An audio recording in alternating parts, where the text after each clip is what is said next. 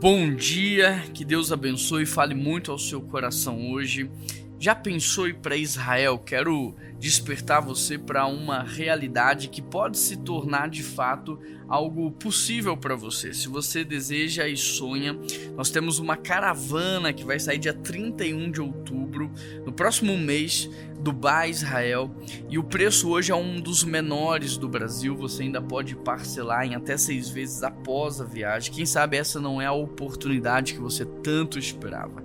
Se essa é a sua vontade, deixe aqui nos comentários o seu contato ou nos procure aqui no número de WhatsApp da PIBBH 31 98835 6344 e nós vamos entrar em contato com você para te dar todos os detalhes. O texto de hoje é Atos capítulo 13, verso 2 e verso 3. Atos 13, verso 2 e verso 3. Hoje é aniversário da Gabriela, filha do pastor Paulo. Que Deus te abençoe muito, viu, Gabriela? O texto diz assim: Enquanto adoravam ao Senhor e jejuavam, disse o Espírito Santo: Separe-me Barnabé e Saulo para a obra que eu os tenho chamado.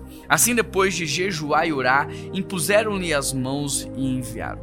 Esse texto fala sobre algo que é um pré-requisito antes das decisões sobre um processo que é um pré-requisito antes de uma ação. Se você quer ser bem-sucedido em qualquer coisa na sua vida, antes de tomar a decisão, antes de partir para ação, você deve praticar essas duas coisas.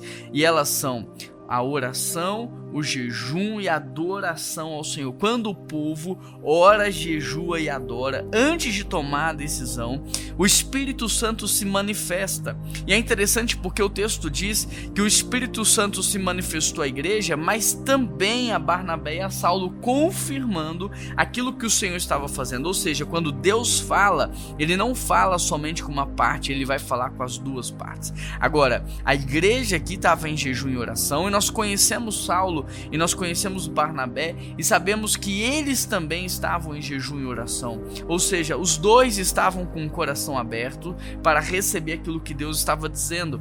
E nós precisamos orar e jejuar e incentivar a nossa família a orar e a jejuar, e incentivar os nossos amigos a orarem e a jejuarem para que aquilo que Deus fala seja ouvido por todos. Porque senão Deus vai falar, uma parte vai ouvir e a outra vai ficar para trás. E aqui o texto diz que por causa dessa instrução, eles impuseram as mãos e enviaram. E o sucesso da igreja tem muito a ver com essa sensibilidade ao Espírito Santo e essa predisposição em obedecê-lo, seja o que for. Por isso, antes de tomar suas decisões, experimente orar você não precisa experimentar o fundo do poço.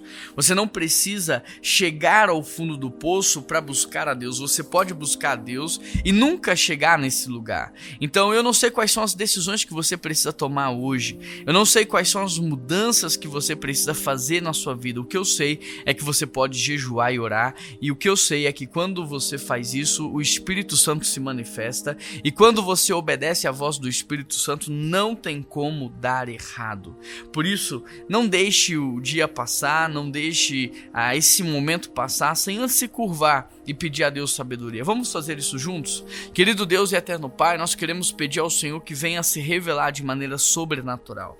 Nós estamos aqui em oração, em jejum, numa campanha de 21 dias e nós pedimos ao Senhor que se manifeste, Pai, trazendo direção, trazendo resposta, trazendo clareza, que o Senhor perdoe os nossos pecados, santifique a nossa mente, que o Senhor direcione os nossos passos ao centro da Sua vontade. Nós não queremos, Pai, desfrutar mais de momentos ruins ou chegar ao fundo do poço por desobediência, por é, rebeldia ao Senhor. Não, nós queremos viver aquilo que o Senhor tem preparado para nós, por isso se manifesta de modo sobrenatural. Essa oração que nós fazemos ao Senhor em nome de Jesus. Amém. Manda aqui esse devocional para o seu cônjuge, para os seus amigos, para a sua igreja, e dessa forma você vai fazer com que todos caminhem na mesma unidade. Agora, dia 30 de setembro, nós teremos a nossa nossa conferência PIB Inside. E se você conhece alguma igreja, algum pastor, eu queria que você compartilhasse com ele esse convite. É só um sábado, é o sábado o dia inteiro, tá tudo lá no, no site da PIBBH.